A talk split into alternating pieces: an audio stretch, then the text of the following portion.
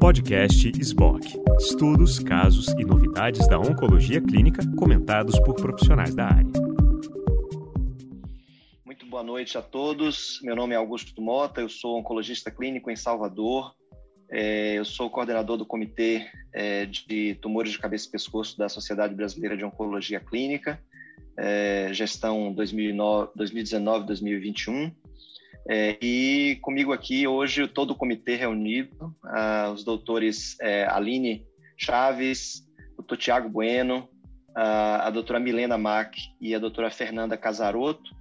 É, Bem-vindos todos. Vamos ter aí alguns minutos de bate-papo do que melhor é, nós ouvimos e aprendemos na ASCO 2021. É, tivemos algumas, alguns é, abstracts muito interessantes, uh, mas muito pouca coisa que é, muda de fato a conduta. É, talvez o estudo que mais imediatamente possa é, ser aquele estudo que muda a prática nossa diária seja o estudo é, de tratamento subsequente de câncer de tireoide que falha a uma ou duas linhas de tratamento com TKI.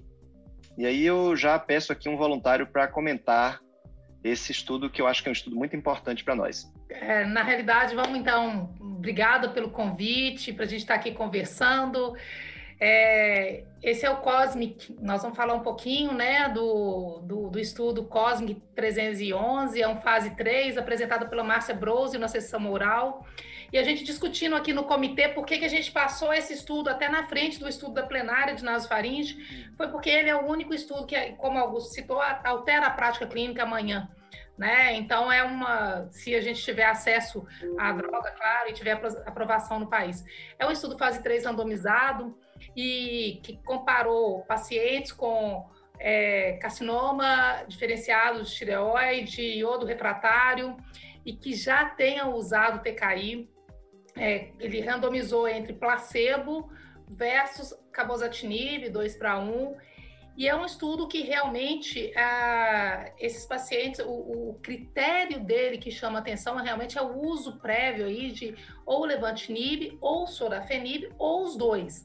Né? Então, é, e, e, o que a gente viu como endpoint primário, que foi a sobrevida livre de progressão, é que essas curvas elas se separam precocemente, aí com um mês, dois meses, as curvas já se separam de uma forma significativa, com hazard ratio de PFS de 0,22. Então, é um estudo, é um, é um dado extremamente relevante para uma população grave de pacientes graves, que é o paciente de carcinoma é, de tireoide e iodo refratário. Então, papilífero de tireoide iodo refratário. É, eu quero compartilhar com o grupo, com o comitê, o que, que vocês acharam desse estudo, o que, que vocês acrescentam aí nessas observações que eu estou trazendo aí, meninos. Tiago, você que foi um dos mais, você que foi um dos mais entusiastas e com que eu fiz eco imediatamente. Bom, esse estudo ele é muito bem desenhado, a seleção, como a Aline comentou, então são pacientes extremamente graves. Uh, um quarto dos pacientes já tinham recebido tanto sorafenib quanto lenvatinib. A gente tem uma claro. boa proporção de pacientes com metástase óssea ou metástase hepática. São pacientes classicamente uh, de evolução mais rápida. E quando a gente olha sobre a vida livre de progressão mediana no grupo placebo, isso fica claro. Foi de menos de dois meses, né? Então, 1,9 meses no placebo. Então, mostrando a grande efetividade da droga numa população de prognóstico muito ruim, estabelecendo ela como novo tratamento padrão após falha de uma ou duas terapias prévias anti-VEGF. É, e a gente não pode se enganar pelo outro endpoint deste estudo, que era a taxa de resposta, que não atingiu o que se esperava, foi 15% taxa de resposta objetiva, Uh, mas eu acho que esse, esse endpoint ele se torna secundário quando a gente vê a separação entre as curvas e a proporção de pacientes que tem alguma redução. Então, faço eco com todos, esse é o único trabalho que realmente muda a conduta a partir de agora. É, teve um crossover. Desculpa. Desculpa, Milena.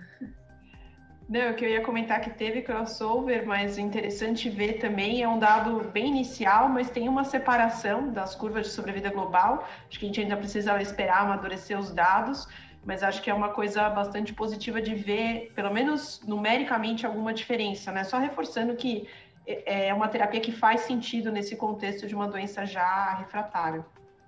Uhum. Eu queria pontuar, para finalizar esse estudo, antes da Fernanda comentar, é que é, 78% é, dos pacientes tiveram dose, redução de dose. Uhum. Acho que é uma coisa que na prática clínica a gente usa, né? A gente já usa cabozantinib para rim, e aí a gente normalmente a gente tem que fazer uma redução para 40. Isso não é raro acontecer e também no, no estudo no Cosmic 311 também aconteceu isso. Então, se quando a gente tiver acesso, né, tiver incluída aí no rol essa droga para tireoide ou do refratário, a gente tem que lembrar dessas toxicidades e a redução de dose é, um, é uma constante aí quando a gente avalia. Uhum. Eu acho que é um estudo Fernanda? bem importante, uh, sem dúvida alteradora aí da, da prática clínica e um, o uso em segunda e terceira linha, a questão do sequenciamento das drogas, assim, né, uma opção sólida para a segunda linha, né, uh, aí fica também a pergunta de pacientes, aquele pequeno grupo, que a autora até respondeu isso nos questionamentos, aquele pequeno grupo de pacientes com mutação em hatch and track, né, que não são grandes, mas que ela puxaria esses pacientes para uma linha anterior ao cambozatinib e jogaria talvez para uma terceira linha, mas também outra coisa que ela frisa é que são pacientes que progridem rápido. Então, uma coisa interessante da gente já ter na mão uma opção para sólida para segunda linha independente, né? Eu acho que é um estudo muito importante a diferença o Hartley ratio de 0,22 não é uma coisa que a gente veja todo dia em oncologia, né? É baixo mesmo. Correto. É, muito. E, e aí, é só para, de novo, partirmos para o próximo, é a questão que as, muitas vezes nós nos confrontamos de é, trâmites burocráticos que às vezes retardam a autorização e dispensação do medicamento nos, nos respectivos serviços, é que é isso, nós temos que estar com, tão logo tenha sido identificada a progressão, engatilhar a próxima linha de tratamento. Você veja como bem frisou é, o Tiago, esses pacientes progridem com menos de dois meses. É o tempo necessário para repetir o scan, né?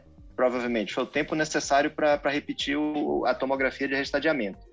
Então, é, é tá com a, com a próxima linha de tratamento engatilhada. Isso pode ser um problema em alguns lugares, porque nós não temos esse medicamento na bula ainda, essa indicação. Isso é. pode gerar problemas momentâneos ainda. É, muito bem, e aí vem dois é, estudos importantes é, para doenças que nós não temos aqui tão comumente quanto na Ásia, mas dois estudos chineses que uh, testaram o conceito de uh, se o uso de imunoterapia nos pacientes com câncer nasofaringeu é, recidivado ou avançado é, traz benefícios. Um, Vamos começar pela plenária, o Júpiter. Fernanda, você quer comentar o Júpiter? Um, sim, eu, o Júpiter, na verdade, foi um estudo escolhido para ser apresentado na sessão plenária. Ele foi um estudo de fase 3, randomizado, controlado por placebo.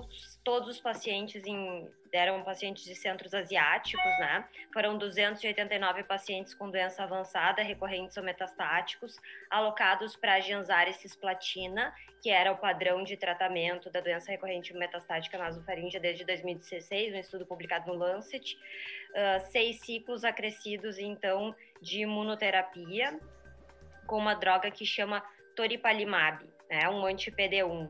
E o outro grupo, então, fazia, uh, fazia então quimioterapia com a imunoterapia, seguida de imunoterapia de manutenção, versus uh, imunoterapia, versus, desculpa, quimioterapia isolada com gensis, que era o tratamento padrão.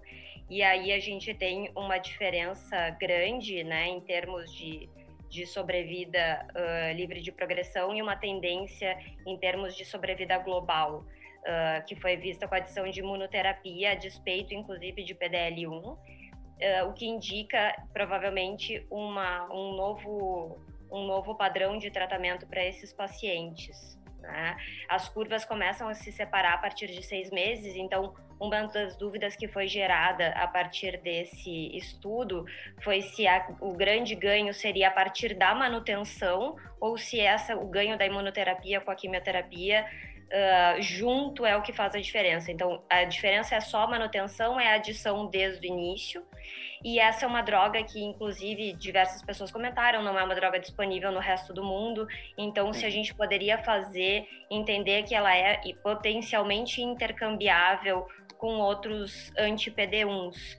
Um, uma outra questão que fica em aberto é se essa doença, que é uma, uma doença endêmica, na, no sul da China e no sudeste asiático, se isso seria, uh, vamos dizer assim, transponível para dados uh, para uma, uma população ocidental. Então, acho que essas foram duas questões que ficaram em aberto, mas potencialmente uma, uma acho que foi provavelmente esse motivo que foi escolhido para a plenária, também um, um, estudo que provavelmente mude conduta, mude um, um novo primeiro padrão de tratamento para a primeira linha nesse cenário. Milena, você quer complementar? É, eu acho que assim, a eficácia anti, da associação de anti-PD1 à quimioterapia nesse contexto de doença metastática, é só reforçada pela presença de um outro estudo, né, que foi o, o Captain, que avaliou uma, um outro anticorpo anti-PD1 chinês, né, que é o canrelizumab, e que também teve ganho de sobrevida livre de progressão. Nenhum dos dois estudos teve maturidade para ver sobrevida global, não teve ganho de taxa de resposta, na verdade, numericamente até tem uma diferença, mas ela não foi significativa. Mas a gente tem essa diferença. É, eu acho que em relação a essa questão de ser endêmico ou não, acho que isso vai ser aplicável para pacientes com tumores relacionados a EBV, que é a maioria né, dos pacientes que foram incluídos nesses estudos, e acho difícil da gente extrapolar, pelo menos o resultado destes estudos, para o contexto de tumores não, não relacionados ao EBV. É, em termos de toxicidade, também não foram vistas toxicidades novas, e realmente fica aquela questão. A gente não vê separação da curva no começo, mas até aí em outros estudos de combinação de quimio imuno a gente não vê essa diferença. Acho que aqui, talvez traçando um paralelo com o pulmão, que a gente talvez venha com alguma frequência, ou mesmo no Keynote 048, a gente tem um ganho de taxa de resposta da associação da imuno com a químio. Aqui isso não foi visto de forma tão clara, mas já é um esquema de químio que dá uma alta taxa de resposta. Então, acho que realmente é ver isso para o futuro e realmente surge essa dúvida de quão intercambiável isso é entre os diferentes anticorpos. Né? Uhum. É, eu tenho é, uma, uma, posição em relação a isso, né? Então, é, primeiro, eu concordo. A questão, acho que eh, os resultados eles são transponíveis ao Ocidente desde que tumores tipo 3 EBV relacionados. Esse é o primeiro uhum. ponto. Segundo uhum. ponto, é, baseado num, num, ganho de sobrevida livre de recidiva, se eu tivesse essas drogas disponíveis, eu me sentiria confortável em utilizar em primeira linha nessa população. Uhum. Por último, não me sinto confortável em transpor esses resultados para as drogas que a gente tem aprovadas no Brasil. Então, no momento, eu não indicaria platina e genstabina com Pembro ou Nivo.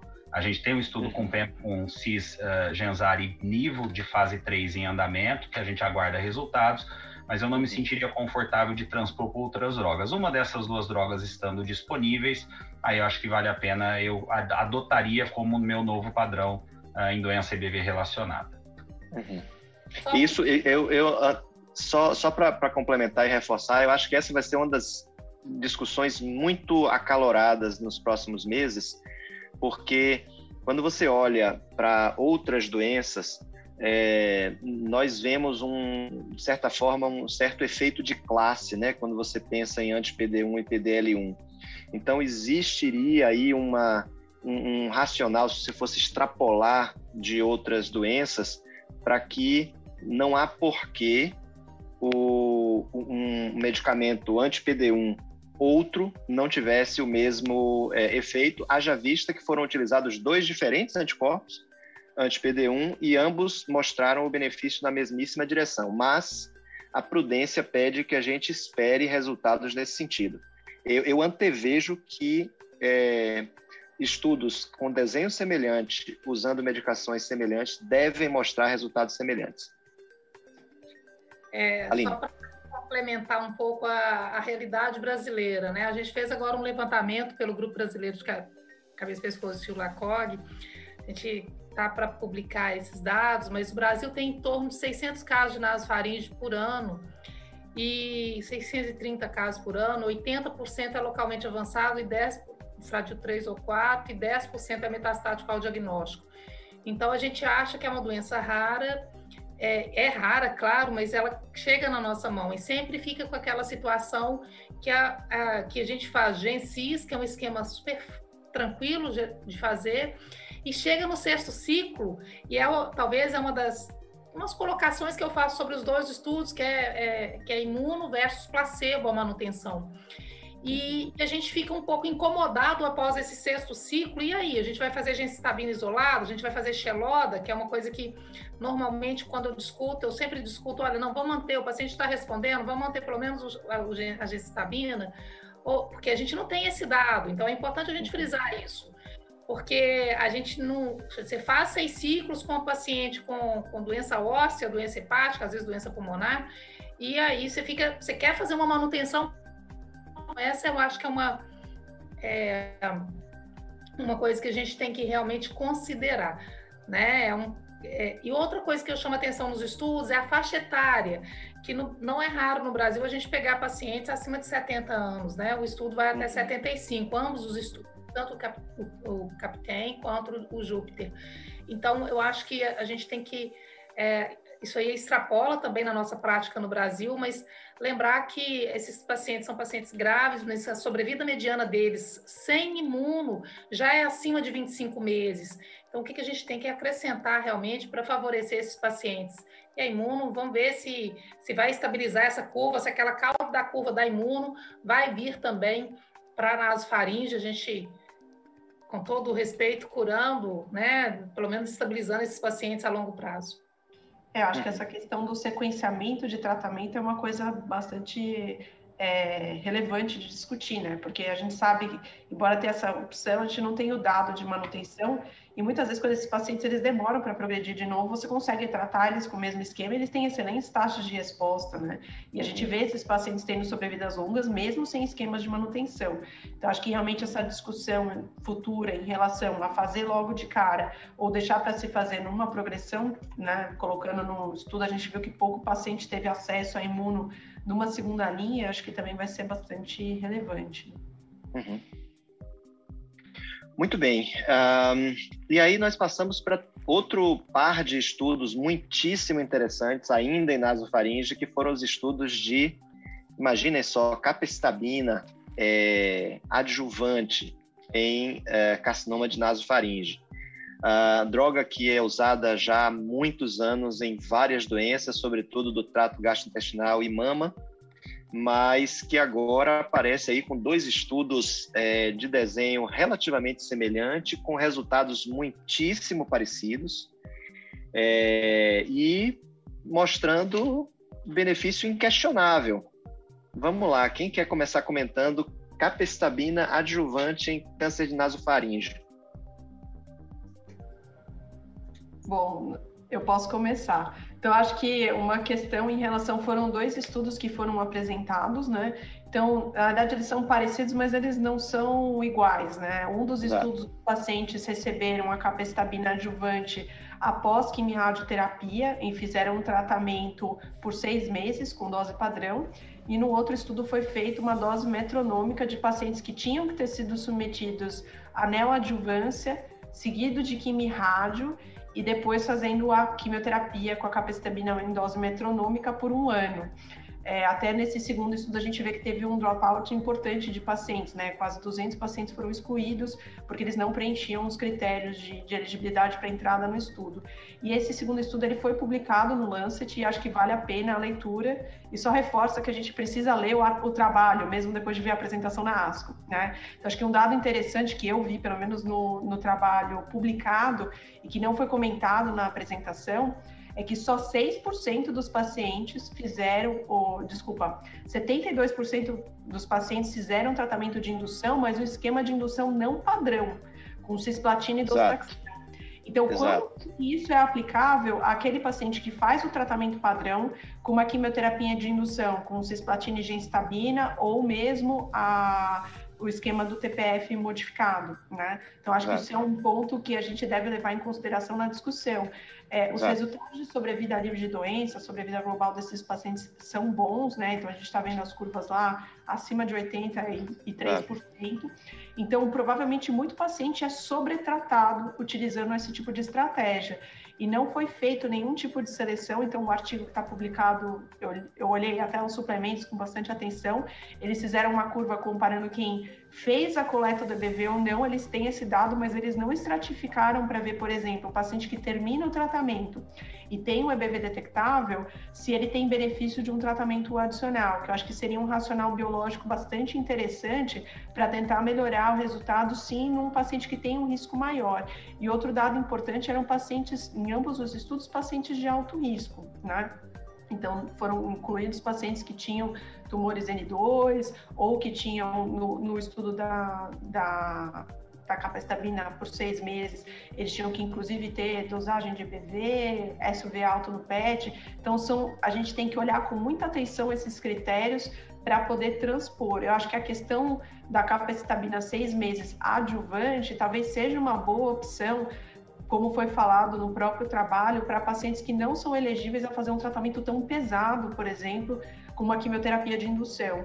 Então, acho que aí sim ele tem um papel importante de eventualmente o um paciente mais frágil e que você não fez a indução por algum motivo, né? Ele tem alguma comorbidade importante, Exato. não aguenta tanta platina. Exato. Você fazer esse tratamento e seguir com a capacitamina adjuvante, acho que aí sim isso está bem indicado. Mas é. se vocês perguntarem para mim se eu vou adotar isso hoje, acho difícil. Eventualmente, o paciente que terminou o tratamento e você vê que ficou com alguma doença residual, talvez seja um paciente para se considerar, não teve resposta completa, eventualmente para considerar, mas eu acho difícil pelos dados que foi apresentado e até lendo o trabalho de entender o quanto que isso se transpõe a uma prática que você faz um tratamento já embasado em estudos randomizados prévios de fase 3, já com ganho uhum. de sobrevida global.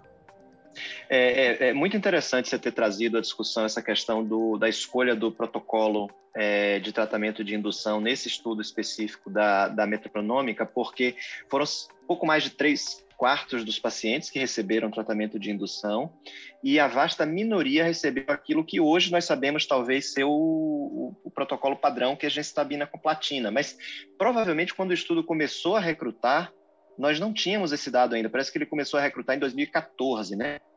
Então já havia indícios de que talvez fosse é, importante, mas não, não tinha ainda a definição. Agora chama atenção que foram 6% ou 8%, é um número, um dígito único, né, de pacientes que usaram esse protocolo.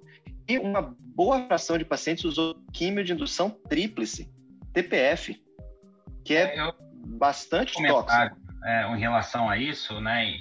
É, não está tão claro para mim que esquemas com cisitaxana ou TPF não sejam padrão. A gente tem dados do TPF dose reduzida, né? É, de fase 3, e é, que embasam, a gente tem dados de fase 2 de CIS e docetaxel, e lembrar que a gente tem outros doublets que foram positivos para indução, por exemplo, mesmo CF, que a gente sabe que, pelo menos no cenário metastático, é inferior a CIS e Genzar. Então, acredito que indução para mim é o standard. Uh, o companheiro aí do doublet, para mim, tanto faz. Eu, particularmente, acho que Genzar deixa muita toxicidade residual uh, ah, para o momento da quimio-rádio, e eu sou um, um, eu adoto o cisitaxano como indução, cisidocetaxel, então não consideraria isso como um CAVIT tão grande uh, do estudo. Uh, e para finalizar, concordo que talvez essa população seja difícil, eu acho que hoje em dia a, o meu critério de inclusão vai ser aqueles pacientes com altíssimo risco de recidiva sistêmica, sei lá, doença supraclavicular, supraclavicular bilateral, é, que a gente sabe que talvez o que a gente esteja fazendo é uma segunda linha, uma primeira linha é, precoce aí para uma eventual recidiva. E aí eu acho Muito que bem. esses pacientes de maior risco se encaixam mais no esquema do, do Xeloda uh, dose cheia, né? Que a gente está habituado a 2 mil miligramas que eram pacientes de mais alto risco do que o paciente que foi incluído no, no estudo do Xeloda metronômico, né? Com EBV mais alto, com SUV acima de 10, se encaixa para exatamente isso que tu está falando, né, Thiago? Isso. E um comentário rápido também é, é que uma ressalva a mais que eu tenho desses estudos é que eu não sei se não pode haver algum tipo de influência farmacogenômica, né? Então não é a primeira vez que a gente vê estudos com vê estudos com fluoperimedinas orais em populações asiáticas que são positivos e quando a gente tenta transpor para a população ocidental isso não é verdade. Então, uh, esse detalhe do, do, tipo de droga da população asiática uh, me da preocupa doença. um pouco mais para transpor do que os detalhes, por exemplo, da doença, zona endêmica, que a gente tem um, uhum. um subgrupo aqui parecido. Então, não sei, como, eu, como a Milena disse, não sei, não acho que vai ser amplamente utilizado, mas eu consideraria em situações bem específicas com todas essas ressalvas. É, talvez aquele candidato é, ideal seja o candidato que, para quem se tentou fazer indução, fez só um ciclo de quimioterapia e não conseguiu fazer o resto, porque se você olhar na, na análise subgrupo, no forest plot, você vê ali que os pacientes que receberam é, dois ciclos de quimioterapia tiveram um benefício um pouco maior do que o de três. Óbvio, análise subgrupo, tá? Mas quem recebeu dose cheia teve uma, um hazard ratio é, menos pronunciado do, é, do de benefício do que quem recebeu dois ciclos. Então, e nós temos um número que não é desprezível de pacientes que tomam o primeiro ciclo e não quer mais receber quimioterapia neoadjuvante. Não sei na prática de vocês, mas é, esse é inclusive é um entusiasmo pelo qual eu não uso com muita frequência, aqui não estou falando de nasofaringeu especificamente, mas quimioterapia de indução é que é tóxico e o paciente ele é entregue ao radioterapeuta bem é, baqueado. É, é, Augusto, Aline? só para a gente não deixar de falar que aqueles pacientes que o, a, a capecitabina adjuvante ela não substitui o, o, o, tratamento padrão. Só porque se a gente está falando aqui que, ah, que se o paciente ainda tem muita doença pós, é, pós o tratamento padrão, lembrar que o resgate cervical, quando o paciente tem doença cervical, é o padrão ainda, o, tentar fazer o resgate cirúrgico local.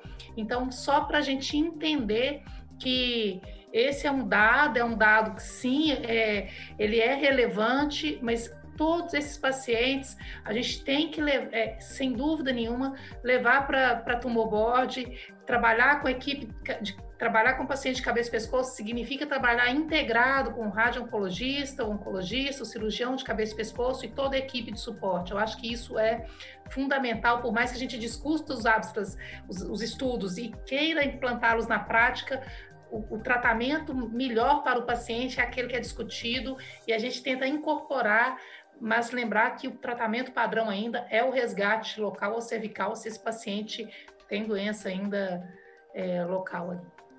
Concordo, Aline. É, não, haveremos de concordar que, que, como eu falei, a gente, acho que nós, foi consenso entre nós de que o único estudo que realmente muda a prática é, é o estudo COSMIC 3, mas uh, esse é um estudo que a gente precisa prestar muita atenção, porque pode haver aí um subgrupo de pacientes para quem você pode considerar isso.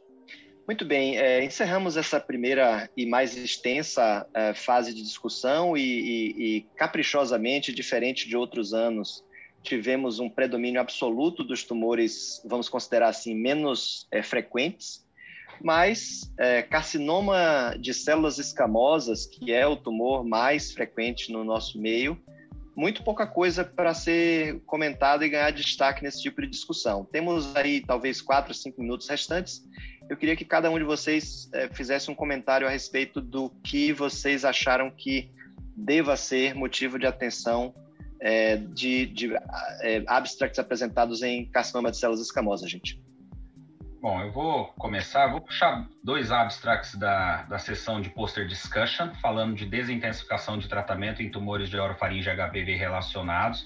A gente teve os dados de sobrevida em três anos do ECOG 3311, que é uma estratégia de desintensificação com cirurgia minimamente invasiva inicial e uh, redução da intensidade do tratamento adjuvante. Uma das críticas desse estudo ano passado era justamente que era um follow-up de dois anos, que pacientes HPV poderiam ter recidivas mais tardias, e a gente não viu isso nessa atualização de três anos, os números uh, continuam basicamente os mesmos, mostrando sim que é uma potencial estratégia de desintensificação começar com cirurgia minimamente invasiva em pacientes selecionados e tentar ou suprimir ou reduzir a intensidade da rádio. Uh, e no nosso serviço a gente tem levado esses casos para discussão para eventualmente fazer isso. E um segundo estudo com uh, como um seletor biológico da desintensificação. Então, naqueles respondedores, uh, esse tratamento era desintensificado, seja com rádio em doses menores, seja com cirurgia minimamente invasiva sem tratamento adjuvante. Eu acho que esses estudos apontam aí uh, para uma nova uh, vertente em termos de desintensificação de tumores de orofaringe. É, rapidamente, só para provocar você, Thiago, e os demais, se caísse numa prova de é, proficiência na especialidade, se nós já estamos prontos para desintensificar o tratamento em câncer de cabeça e pescoço? Não. A Aline é enfática, né? Sabia que viria essa. ela nem deixou, ela nem deixou você responder. Mas agora é assim. Na, na prova, uma coisa é você levar o caso para discutir. Exatamente. Isso, Provocativamente, um paciente nosso Perfeito. que opere e que venha com um linfonodo sem extensão extracapsular, esse paciente é Perfeito. é levado para a board para só seguir. Perfeito, é, perfeito. É, chamando sua atenção para a desintensificação, é, a gente teve também o, o TROC 1201, que é o, o Transtasma Radiation Oncology Group, comparando rádio com, com cisplatina semanal e rádio com cetuximab para HPV positivo também, uma tentativa de...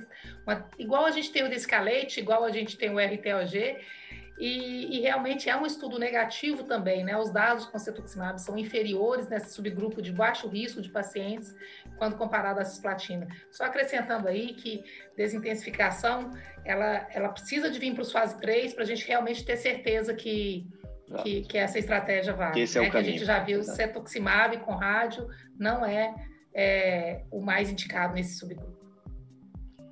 Teve também, falando de neoadjuvância, o Ótimo mostrou um dado interessante de que imuno é um subgrupo pequeno, né? nove pacientes foram operados, mas seis com resposta patológica maior.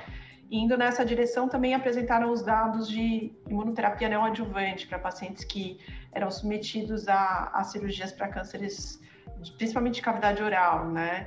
Então, sem, eles não mostraram nem mais para ver o desfecho cirúrgico, não teve grandes complicações cirúrgicas, né? Que acho que a preocupação maior agora nesse momento inicial é segurança, né? E até questionando a questão de ter, ter que manter a imunoterapia após a abordagem cirúrgica, né? Esse também é outro ponto de, de dúvida que a gente ainda tem, mas acho que precisa de mais estudos antes da gente é, ter alguma definição a esse respeito. Né? Um ponto que eu chamaria atenção nesses estudos de Pembro-Nel, um deles compara um versus dois ciclos neoadjuvante para tentar aumentar uhum. a profundidade de resposta. Ele consegue isso, mas interessantemente, em ambos os estudos e num segundo estudo que foi apresentado também, a taxa de não respondedores é sempre ao redor de 50%, 60%. Então isso fica claro para mim que a gente precisa selecionar a gente colocar mais doses de pembrunel, a gente aumenta a profundidade de resposta naqueles que já iam responder, mas a gente não ganha mais respondedores. E aí começa a ter um risco, principalmente para imunomonoterapia, de progressão e ressecabilidade. Sim. Então, eu acho que o que esses estudos apontam é que resposta patológica é fator prognóstico, esses pacientes que respondem vão melhor, mas a gente ainda tem uma proporção de pacientes que não respondem, a gente tem que é, estratificar melhor através de biomarcadores adequados. E justamente nesse estudo que tem essas duas cortes, né, de uma ou duas doses de pembrolizumab, se questiona se essa maior taxa de resposta tem a ver com as duas doses ou com o maior tempo que levou para ser feita a rebiópsia, né? Então a gente também não tem essa questão da, da, dose e da quantidade de ciclos, né? Acho que são estudos mais provocadores e, né, instigam a, a, pergunta, mas a gente ainda não tem essas respostas da onde, como é que se encaixa, para quem se encaixa, quem é que se beneficia de imunoterapia nesse cenário. Acho que isso ainda está em aberto. É, e, e, lembrando o ponto que Tiago mencionou há pouco, é, esse é o tipo de paciente, caso nós comecemos a usar isso no futuro próximo, do paciente ser avaliado com a frequência incrivelmente alta e multidisciplinar e o cirurgião pronto para entrar em campo na eventualidade de, de ou uma não resposta exuberante ou progressão de doença. E há casos de progressão de doença com risco a o paciente ter uma mudança de envergadura de tratamento cirúrgico que é substancial, com perda de função, inclusive. Então, é, é uma mensagem que tem que ficar bem forte para quando nós começarmos a usar isso é, comumente. Acho que isso fecha é, essa discussão aqui de tumores de é, carcinoma de células escamosas fecha o, o, a nossa participação do Comitê de Tumores de Cabeça e Pescoço.